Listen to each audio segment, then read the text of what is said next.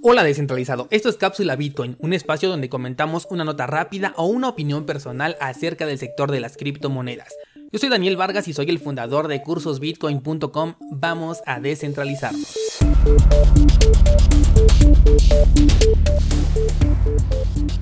Otra vez México se encuentra en problemas. Hace apenas un par de episodios platicábamos sobre la gran idea de generar factura a todo gasto incurrido a través de tarjetas de crédito y débito con el agregado de que ahora el chip iba a contener los datos fiscales, lo cual se traduce a que ahora tus datos estarán puestos en bandeja de plata para los atacantes. Pues ahora el H gobierno de México ha decidido por decreto, ojo, esta palabra es clave, por decreto, incrementar el salario mínimo en un 20% al más estilo bolivariano. Desafortunadamente en México ha sido bien aceptada la noticia por parte de la comunidad mexicana y digo desafortunadamente porque es una de las peores decisiones que el gobierno mexicano ha tomado. Y el mexicano no se está dando cuenta. Te voy a explicar.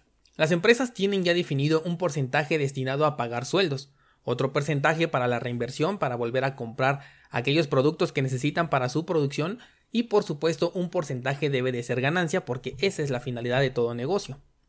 Si incrementamos el costo de la reinversión, es decir, el costo de los materiales que ocupamos para la producción, quiere decir que estamos gastando más dinero, por lo tanto necesitaríamos incrementar los precios para solventar y equilibrar este gasto.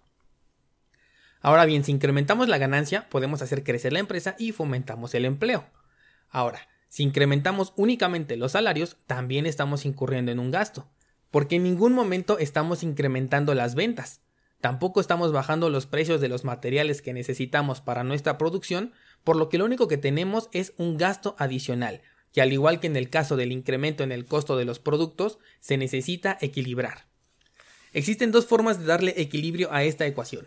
Una de ellas va a ser prescindir de los servicios de algunos empleados para que de esta forma se pueda absorber el sueldo que se les pagaba a estas personas y repartirlo entre los que se quedaron.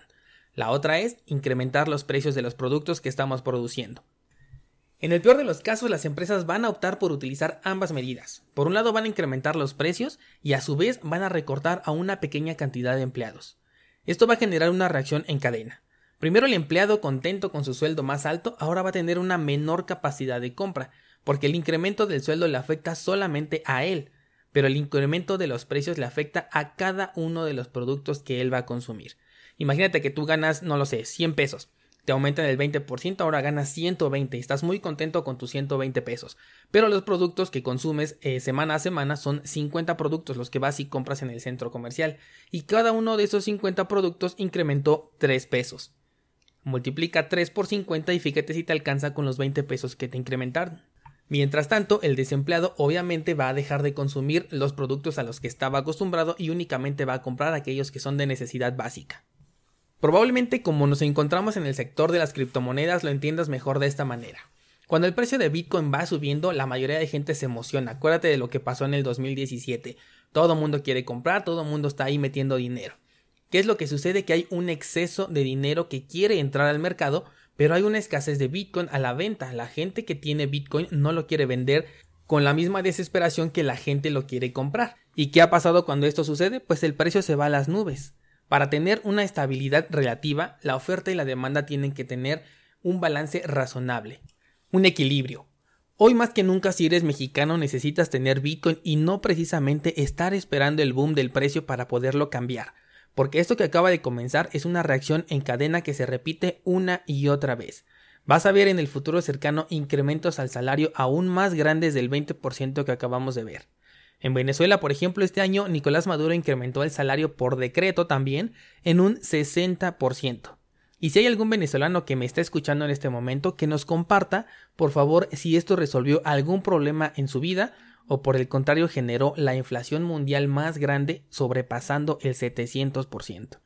Es impresionante, apenas estábamos eh, dudando del crecimiento del país si había sido entre un 0 o un 1% de dónde quieren sacar el 20% que ahora tienen que pagar las empresas si no hubo crecimiento en el país.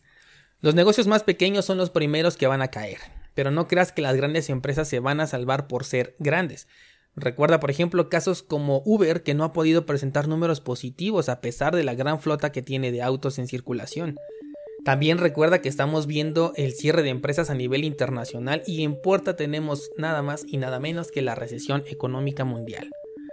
¿Qué podemos hacer al respecto? Ya te lo he dicho varias veces, genera tu propia economía Bitcoin, ten una reserva de un Bitcoin para el largo plazo. Si obtienes ingresos diferentes a un sueldo, busca la forma de percibirlos directamente en Bitcoin porque en el mejor de los casos todo lo que acabo de decir no tiene ningún sentido, estoy equivocado, estoy loco y tú tienes una economía descentralizada disponible que puedes utilizar a tu gusto. En el peor de los casos, tengo razón, pero tú estarás prevenido económicamente.